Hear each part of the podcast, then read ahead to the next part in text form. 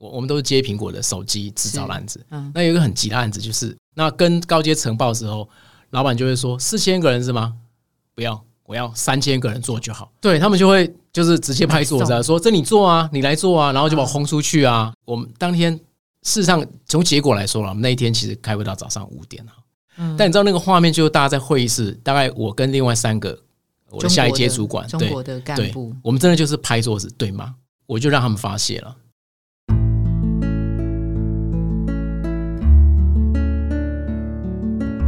植牙诊所，帮你一生都精彩，从新鲜到退休。Hello，大家好，我是 Pola。在年初的策展，我们推出转出新价值的系列。在这周我们播出的主题是海外工作来去之间。我们今天邀请的来宾，他是达斯系统客户服务部副理刘生才毛哥。我们请毛哥来跟大家打个招呼。好，波浪好，线上的朋友大家好，我是毛哥。好，那个毛哥可不可以多介绍一下您自己？包括达斯系统好像是做半导体设备，对不对？然后您过去的那个职涯经历大概是什么？因为我们今天想特别请您来跟大家聊一下海外工作，所以相信您在过去的二十多年的工作资历当中，肯定有一段是在海外经验，对吗？我在零二年到一五年是在科学园区的半导体公司服务哈，第一家就是第一家是旺宏电子了，是对，旺宏。是半导体设备制成的，呃，里面当然历经了设备啊、制成啊，后来做专案，是也参与了建厂。啊哈，那就是因为有这样的经验，所以后来呃刚好有这样的机会，呃到中国哦，到成都这边。那在成都的那个工作，主要是做工业工程的那个呃 IE 部门主管，是不是？是的。那第三段现在其实事实上就是提供半导体公司服务的呃供应商。嗯哼，那其实万宏电子也是我现在的客户之一了哈。台积电也是，台积电也是，大概整个以公司的规模，在台湾整个半导体公司啊几乎都是我们公司提供服务的客户。好，所以在那个呃毛哥在过去的这个三段主要工作经历当中，第二段他是在捷普电子，是在成都那一段是怎么样发生的？因为我们想知道的是什么样的抉择点，什么样的思考点，呃，他去了中国，因为这个问题特别值得在现在给转职期的朋友听，就是也许我有机会。该不该去中国？我去了中国，我回得来吗？毛哥，您当时是怎么样决定去中国？特别是您在万红已经担任了十三年，哈，那时候大概也三十五六岁的年纪，对不对？是刚好是中壮年的时候。再多一点，其实 四十一岁那个时候，那时候的考量点是什么？那个时候我在万宏，大概经历很多的工作了哈那所以很多领域都有机会学习。嗯哼，那对我来说，在万宏的时候，它有点像是我大致能够掌握，我也大概能预测到我在这样的职涯嗯后面的发展。那偏偏也是这一句话，其实让我在想：我确定我自己要这样吗？答案是否定的，因为我一直以来很喜欢尝试不一样的事情，我喜欢尝试很多新鲜的事情。嗯哼，在工作上也是。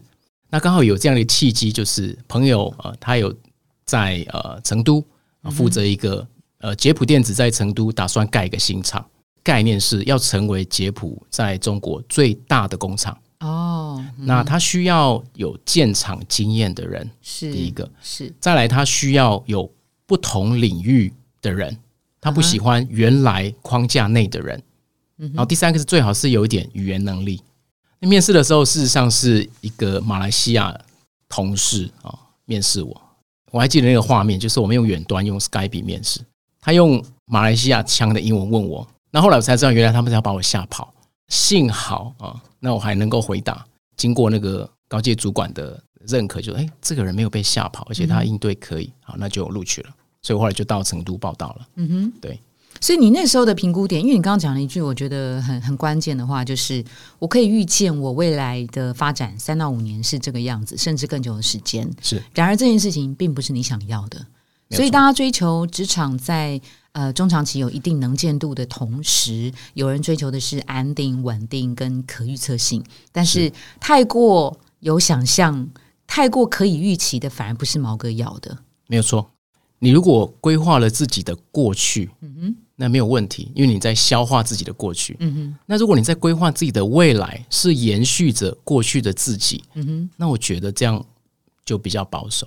嗯所以我是延续着我过去可能的工作上的内容跟职涯的发展，嗯哼，我尝试着想象一下，甚至于去闯荡我不可限量或未知的未来。嗯哼，这个是我想要的。那你刚刚也提到第二个，就是对方需要你，那我怎么判断对方真的需要我？他是一时的需要，还是他的三五年他需要？会不会像便利贴一样，就是贴了一下子我就被拔掉？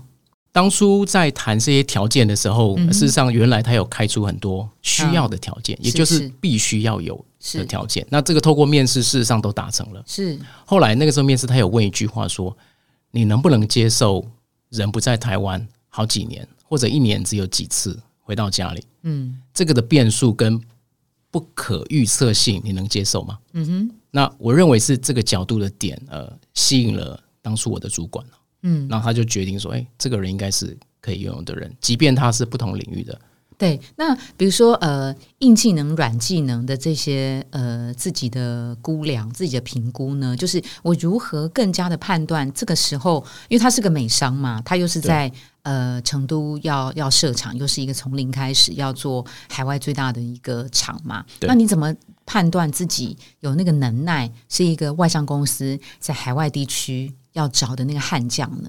那个时候我入呃面试的是管理者哈，嗯，那事实上我知道在实际上的专业技能他不是那么在乎，因为一方面我也大概四十岁了啦，是。那我理解到说，呃，如果这个职位需要的话，并不是在讲你的第一线或者你过去怎么样很现场的丰功伟业，嗯，反而是要有能够啊包容性啊，或者你怎么样把陌生的团队在很短时间内带领到一个程度，也就是说管理的职能。我怎么样把团队放在什么样的位置，达成什么样的成绩？嗯哼，您在万宏十三年嘛，那那个时候是带领多少人？你怎么样有把握复制这样的经验？那去中国的时候，呃，这个会不会有什么水土不服啊？或是你怎么样去有把握自己可以把这个事情能够整合领导出来？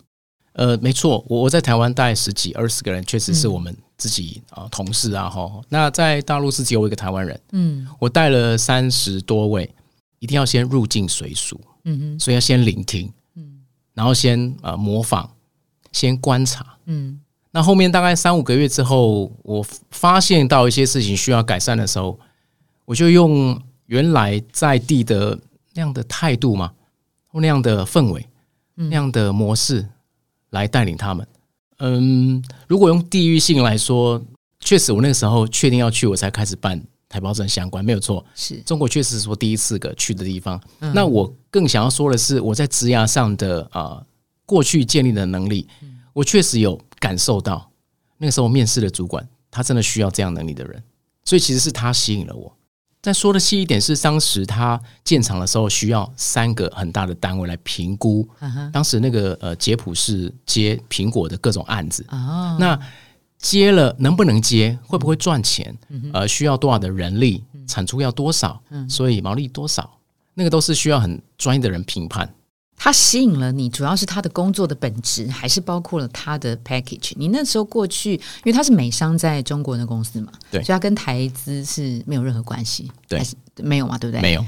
所以你那个时候等于是外商公司的员工，只是他的 location 在中国，对。所以他的那个 package 是不是比当然比台资企业好，比中国的陆资企业好？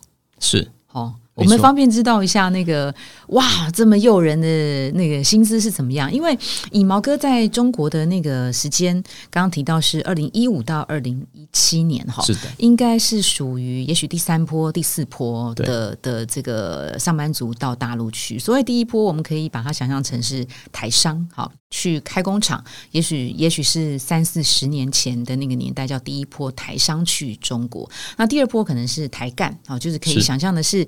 呃，管工厂、制造业，当然现在也有一些零星的。那第三波开始，可能就是比较年轻一辈、新时代的，他可能是做互联网或是一些比较文创型的这个产业，在沿海地区。那毛哥刚刚也提到，您是属于相对第三波的，可能是否外商企业的？对，我们好奇一下，您的去的那个年代，他的薪资的那个一整包大概是多诱人？嗯，大概可以分为三个阶段。如果最早那一波，事实上，呃，大家都呃理解，就是台湾拿到薪资多少，那到那边的话，就是数字没有变，就换了币别，所以 run 大概是五倍，五倍左右。对，那第二个十年大概是落在三倍上下，因为它还是有一些福利措施，是，所以还是够吸引人。嗯哼，那第三波就是我所在的那时候了，对，超两倍，就大概。两倍。那现在也许就是刚刚提到的一点三倍或一点一倍之间了，对对不对？没错 OK，您那时候去是单呃自己一个人去吗？对，那个时候我是单飞了，哦，单飞。就自己到那边去。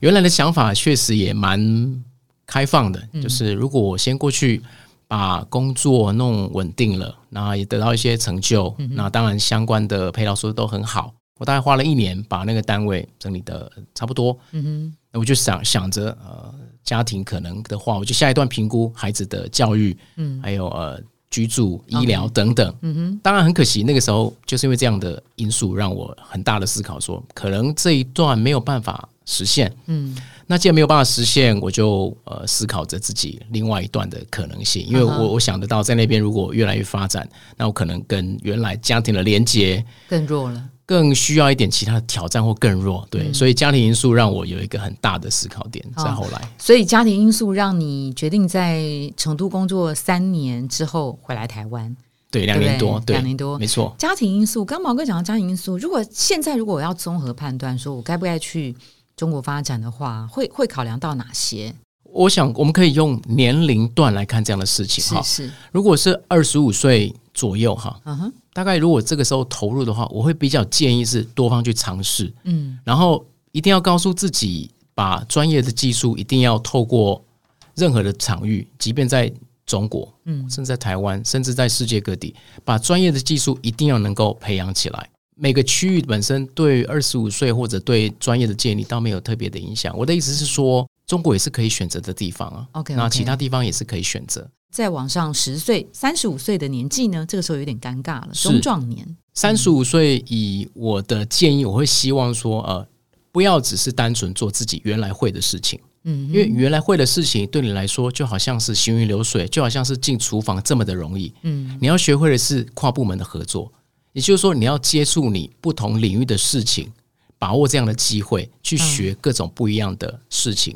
我认为在那个时候，专业的技术已经不再是三十五岁以上的人要优先考虑的，所，要练习的是人脉或者是跨领域的合作。嗯如果只是发挥你今天以前十年的内容，我不认为它是很足以吸引我要到那地方的点。如果很喜欢挑战，我真的很建议他去中国看一看，不一样的挑战会带你不同的想法。对，对，但在台湾就是相对稳定性高一点咯，变数少一点咯。呃，四十五岁如果有机会有呃这样的管道，甚至可以做选择的话，够吸引这样的工作的点是在于说你有没有机会发挥。呃我们说进入核心稍微严肃一点，应该是说有没有机会让你更大的弹性发挥嗯，跟运筹帷幄的能力。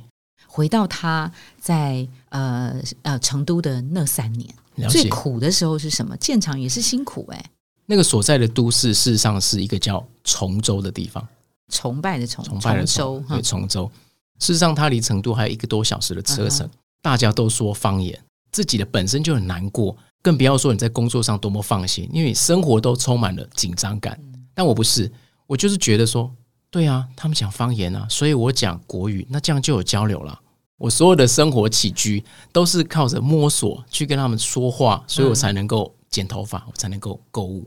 我的造型都是剪的是平头嘛，哈，嗯三分头、六分头。在那边，我后来才知道，原来这样叫寸头。一寸两方寸的寸对哦，对。那在工作上面的挑战呢，有没有发生一些什么样的问题？比如举例讲，我我们都是接苹果的手机制造的案子，嗯那有一个很急的案子，就是我们当天事实上从结果来说了，我们那一天其实开会到早上五点啊。嗯。但你知道那个画面，就是大家在会议室，大概我跟另外三个我的下一阶主管，对中国的干部，，我们真的就是拍桌子对骂。嗯。对，那我就让他我就让他们发泄了。这个苹果的专案要四千个人，嗯。那比如说三个月的工作生命周期，嗯。然后工序有一百多道工序做出来，嗯，那跟高阶呈报的时候，老板就会说四千个人是吗？不要，我要三千个人做就好。三千四千个员工，现在要三千，老板一句话而已，那我们当然就要思考怎么样达成嘛。那当然会这样做，我们都理解，意思就是你年度的绩效或者是相关的 bonus 等等的话，对对这一定有贡献。嗯我们就达成。那当然跟呃大陆的其他主管，因为实际上他们是真正生产带生产的技术员的人，你一句话，他可能要加班很久。对他们就会就是直接拍桌子啊，送。说这你做啊，你来做啊，然后就把我轰出去啊，等等。因为过去我们部门在那边，这个真的是没有完全没有依赖感，完全没有信赖，说话都没有分量，嗯，因为永远都是达不成的，或者甚至于是让他们增加困扰的。那你怎么搞定他们？所以我就带我的工程师，嗯。哦，当地人，我就带着工程师跟他们的生产作业员一起做，嗯。实际上操作，然后把这个东西都把它量化成数字，说你这个地方转过来蹲下来才拿东西，这样浪费。我们事实上应该可以怎么做？所以你会从十五秒省成十秒。你看十秒，我们做很多事，你的弟兄也做得到十秒。所以基于这样，你看每一站这样看下来，我们就可以做成三千人啊！你看看，诶，他突然间就觉得说啊，这个我这个人说的内容跟实际数字跟以前的人不一样。嗯哼，我不是来增加他们的困扰的，我是要让他听得懂，然后愿意做。所以我是从他们的角度说话，并不是在他的对立面告诉他说：“你就做吧，你就做吧。”我想这样的信赖度是很低的那你还要先养养一批你的兄弟呀。啊。所以我前三个月都在做这件事情。哦，前三个月要先建立建立铁血部队。对的，哦他要我要值得他信赖，他做的专业要值得我信赖。那你怎么建立？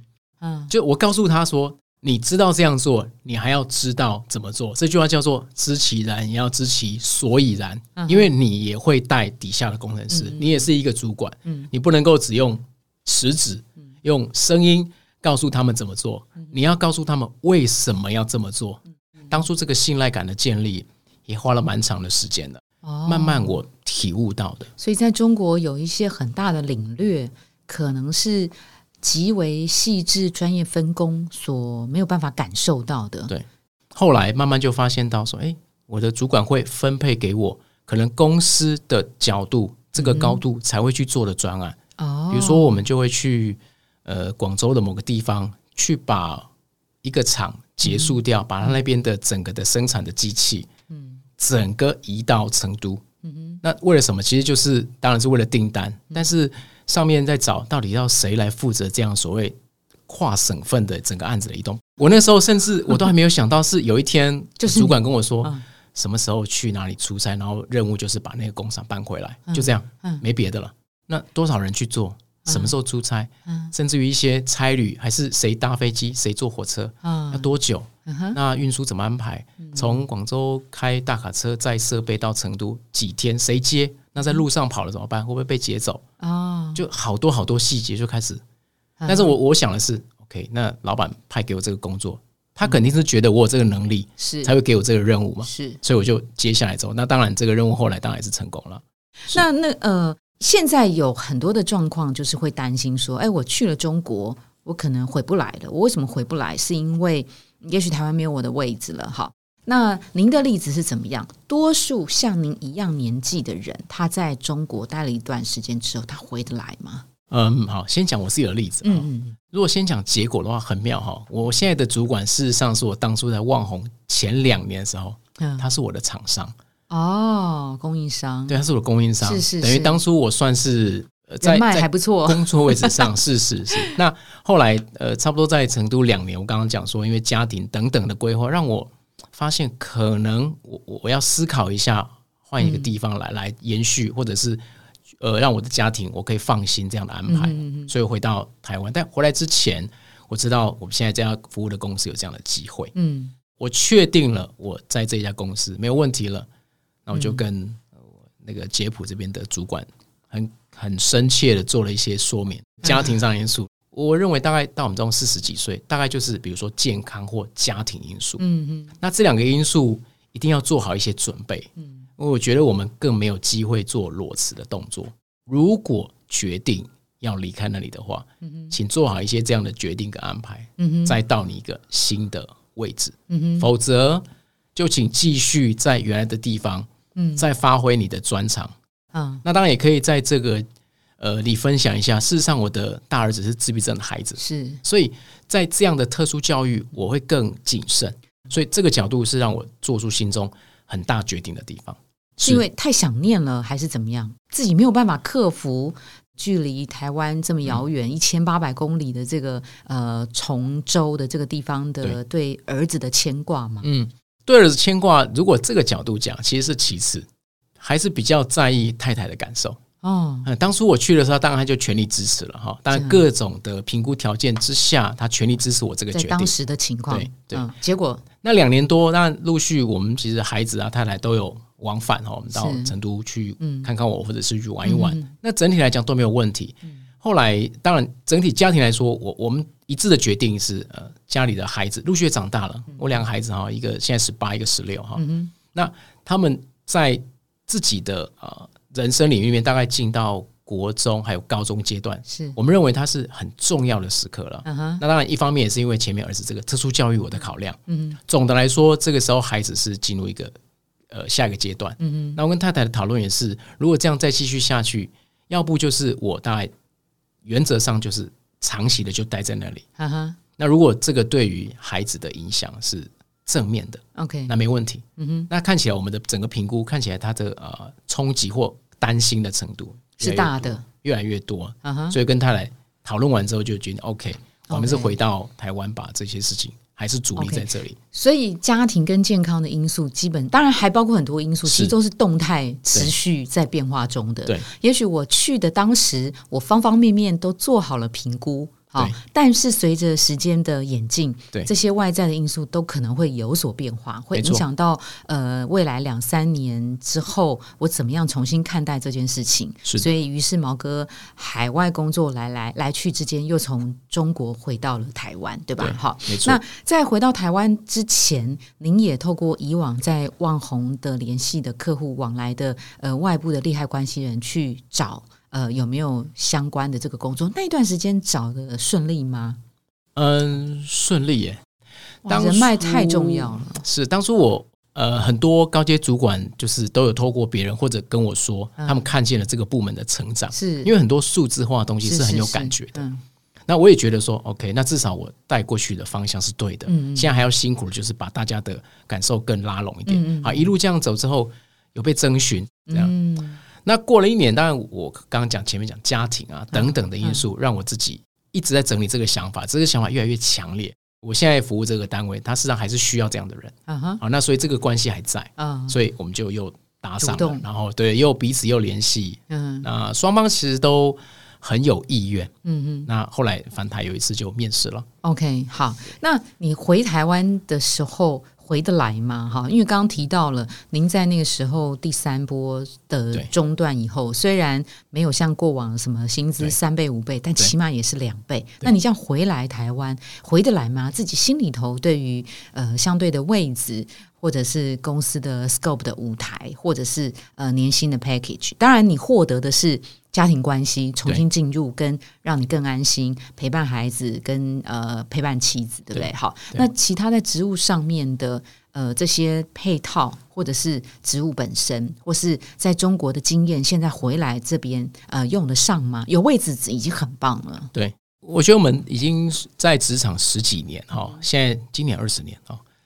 一七年的时候有机会考虑或者被考虑回到台湾之前，我想嗯。也对于现在四十几岁可能要转职的朋友可以建议一下，就是我想这个转职确实不容易，嗯。不容易也是表示我们自己我们本人自己怎么样消化这个可能的下一个舞台，嗯哼，而不要只是一头热的往，这里不要，我就赶快换到下一个地方。如果只是这样子的选择，我认为这个路会越来越越来越窄，因为很容易让我们只想到好像我们自己期望的那一面。嗯。所以回回过头来说，我自己的经验，那个时候这样的机会，事实上我做了很多的评估，比如说公司的未来，啊，有有一句话是这么说嘛，就是选对产业，进对公司，嗯。跟对老板，嗯，这是一个人生职涯上很好的。如果这三个都成立在同一个单位，嗯。那真的是要拍拍手。那我可以很骄傲的说了，那个时候我选的时候，这三个都符合。真的到现在还是符合啊，是啊，半导还体产业就是对我觉得这个接近的程度，让我那时候很放心，说我应该可以做个选择。好，那回过头来，那你今天之前在现在这个职务，不是也让我们自己说啊，可以发展，老板对我们也不错啊，是等等吗？所以这个时候断舍离那个动作就是很痛苦。嗯就是你要呃，我静下心来问自己，我需要的是什么？我那个时候我告诉我自己，我需要优先的照顾到健康跟家庭。嗯所以这两个因素，如果这两家都不错，嗯先忽略掉一些其他的可能政治或外在干扰。这两个因素里面，事实上我现在待的这个公司可以让我这两个需要的面向再多一点比例，所以我就是忍痛的跟我上一个主管说了这个决定。是，所以你得诚实的面对自己，在那个当下你要的是什么。那毛哥周围应该也有很多呃职场朋友，他是在海外工作来来去去嘛，哈，一定也有一些呃来去之间他发展的更好，或者他来去之间可能也许没有像过去那么的那么的 OK。是你可不可以各举一个例子？然后你的观察是什么样的原因让他一好一坏？我先分享一个我认为还蛮成功或者是呃蛮有亮点的例子啊。原来呃在台湾工作到成都，嗯，那跟我就成为同事。其实我就觉得说他应该是有机会的。嗯，那确实我们后来也差不多时间离开成成都，大概他多我大概一年左右这样。他晚你一年离开，对他去了哪里？他后来现在就在很夯的这个。亚利桑那 某公司，某公司的那个，对，也也是还蛮不错的发展。他是从成都回到台湾的台积电，然后再去亚利桑那，还是直接从成都去了？有到一样回到台湾的蛮大的企业，是担任一个主管。到那个时候，他都还不断的在学习。这个这个朋友，他从原来的治安的主管、安全的主管的角度来说。他就不是只有从事他自己部门的本职的工作了，他就已经开始先帮助其他部门给一些建议。那我觉得这第一步，他他的氛围就变，他视角很大了。那下一步是他去考了一个呃治安管理的很高的证照，哦，那花了很长很长时间考到的。以实际面来说，事实上他原来这个工作他是主管，他完全不需要做这样的事情才对，但他不以自满。他跳脱了舒适圈，那个时候他考到。那下一个阶段是他去从事那个呃三铁相关的活动。当然，事实上人反正每天这样生活也没有问题。他也觉得说不行，我我我不能够只是每天这样上班。他就开始去从事一些三铁相关的活动，然后还到处招啊，又揪我去啊，到处找人哎一起来啊，不错啊。那当然，事实上我有跑马拉松了哈。他后来去念 EMBA。其实他也不需要，以我认识的他，以他的状态，以他的工作上或者他的私领上，完完全全都不需要。但他就觉得说，没有，他就要跳脱私领域，他就要跳脱出舒适圈。所以刚刚那三个，我我我是很佩服他了。但是现在，当然果然有好的结果了。但我觉得毛哥刚刚是不是有讲到三个选对产业、选对产业、进对公司、进对公司跟对老板？其实这个朋友还多了两个对。第一个他在很对的职务，自然这几年真的是。夯到不行，对。然后还有一个是他自己非常会建设他自己，还有生活上面也不断的给自己一些能量嘛，哈。所以这个是一个很好的例子。对。那如有没有一个比较表现没没那么好的原因是什么？有了，就是觉得自己够优秀，而但是事实上没有进步，这个是一个很危险的事情。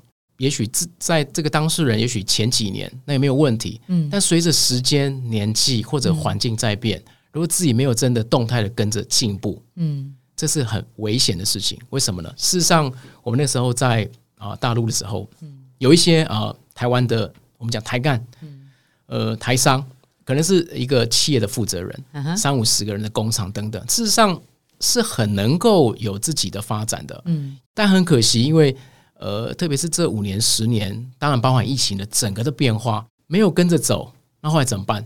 没有公司没有订单，工厂可能就会倒闭，怎么办？就面子拉不下来。看过好多，就是在大陆的某一些很知名的咖啡厅，就会在那边坐一整天。为什么？因为没有地方工作，自己也不晓得要去哪里，或者是是不是要尝试着呃 promote 自己？因为他毕竟曾经好多年是一个呃主管，所以应该要适时的让自己进步，或者是要。拉下脸吗？或者是调整自己的想法，嗯，去迎合到这个社会，而不是觉得自己可能还行，还可以，觉得自己是很优秀，但是没有思索进步。这个太多例子了，是。从刚毛哥讲的例子啊，它其实也是呃活生生的发生在我们一零四植牙诊所的这个呃用户身上哈。那在现在节目尾声呢，我们请毛哥来呃回答一位听众朋友的问题。那这位朋友他是在一零四植牙诊所的网站上问了这个题目，我觉得这题真的很难回答哈。是呃中年失业将近三年，当然自信心越来越低落，他想要问怎么办？他过去在失业之前的背景是零售业的经营幕僚，五十一到五十五岁之间，确确实实是中高龄哈。那他坦白的说，四十八岁以前的他，大概都是呃人生胜利组，人人眼中的天之骄子，功课特别好。他也不会演的，直接说他就是最高学府台大毕业的，是一出社会就在。大企业工作，老板赏识，一路晋升，家庭啊什么都非常幸福。三十五岁的时候外派到中国啊，毛哥去过的中国做高级经理人。三十五岁，那到四十二岁的时候，他回到台湾，带着妻小回台湾。四十三岁回来台湾之后呢，他跳槽到外商公司做高级经理人。那当时的这个挖角他的企业，年薪都是数百万起跳，但是在四十八岁的时候。啊！公司突然告诉他说：“你被辞遣了。”好，那他在四十八岁到现在的呃这三年当中过得不是太好。那这这个三年当中，他其实也慢慢的呃自我修炼哈，包括他有调降他自己的一些求职的门槛。但是呢，他在求职的时候得到的结果大概就是：哎，公司会亏待你啦，所以不用你，或者是说，哎呀，我觉得呃这个呃呃大材小用啊等等哈。所以他到最后就发现说：哦，原来那些公司。到最后都是找三十多岁的年轻小伙子，他就觉得说，真的年纪大了不中用吗？他现在也不过才五十出头而已呀，哈！所以到目前为止的这个情况，大概还是没有找到一个所谓呃正职的这个工作。那毛哥听听了这个故事啊，嗯，不晓得可以在心情上面或是实际的做法上面，可以给他什么样建议吗？哎，首先我要说声辛苦了哈，真的这个。感受很强烈，然后也不是很好过哈，特别是过去这么多丰功伟业，我我想要从两个角度来分享一下我的看法哈。第一个是我觉得一个人的职涯，不论呃到什么年龄，如果全盘来看的话，我认为大概可以有四个面向可以自我检视。第一个是技术或专长这一段是的培养哦，你可以自检是不是到一个能力。第二个阶段就是兴趣。我认为第三个阶段是投资，那第四个阶段就是呃所谓的养老或人生的下半场。嗯哼，那我想大部分用年龄来说的话，技术或专业的建立，我想大概四十岁以前，我想多少呢，在这个程度上都比较高。嗯，所以待在同一个公司，贡献自己的能力，甚至于是可以呃带领团队，我觉得大概都在技术上的培养。嗯，第二个是兴趣了，所以我觉得人生要尝试培养很多不同的兴趣。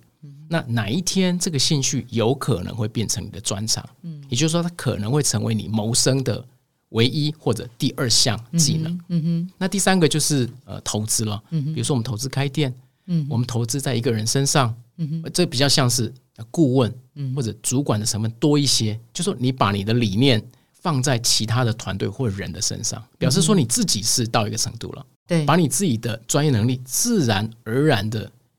传递给别人，你可能是主管，嗯哼，你也有可能是已经在职场上不需要这么的冲了，嗯哼，你可能是一个 consultant，嗯哼，这是人生的第三个阶段，嗯哼，那最后阶段大概就是财富自由了，嗯哼，就是养老阶段，就是你平常可以做什么休闲，都你可以自己决定，你想要发挥专长，你想要发挥兴趣，嗯哼，你想要投资都可以做，大概第四个阶段，嗯哼，那回到这位呃朋友的身上，我感受上。他还在强调他的专业跟技术，因为这两项确实是薪资或者面试官的角度在感受这位面试者的直觉感受。但是他的身份，我认为比较贴近是投资或养老这一段。也就是说，他应该要告诉大家，就是尝试着传递出来的讯息是：我过去拥有那样的能力，我很愿意把我过去的所学。教你或告诉你，但从头到尾大概都不太需要去谈薪资。我说的不太需要，不是我们放下薪资，嗯，是我们优先的程度先告诉别人，我具备了教导、consulter、呃指导那样的角色，嗯，然后让自己可以多一点点的机会。因为我认为这样的年龄跟这样的呃专业背景这么优秀的人，应该是呃可以尝试在呃比如说 head hunter。或者是一些比较外商或者是大的公司，有机会找到高阶主管，我认为这样的条件是相对来说是具有吸引力的。嗯哼，但如果还在强调专业跟技术，嗯，表示说，呃，这个世界眼界跟能力上，可能会让某一些公司就会直接想到说，哇，这个我可能没有办法嗯。容你这个小庙，可能容纳不了你哦，因为他我认为强调专业跟技术。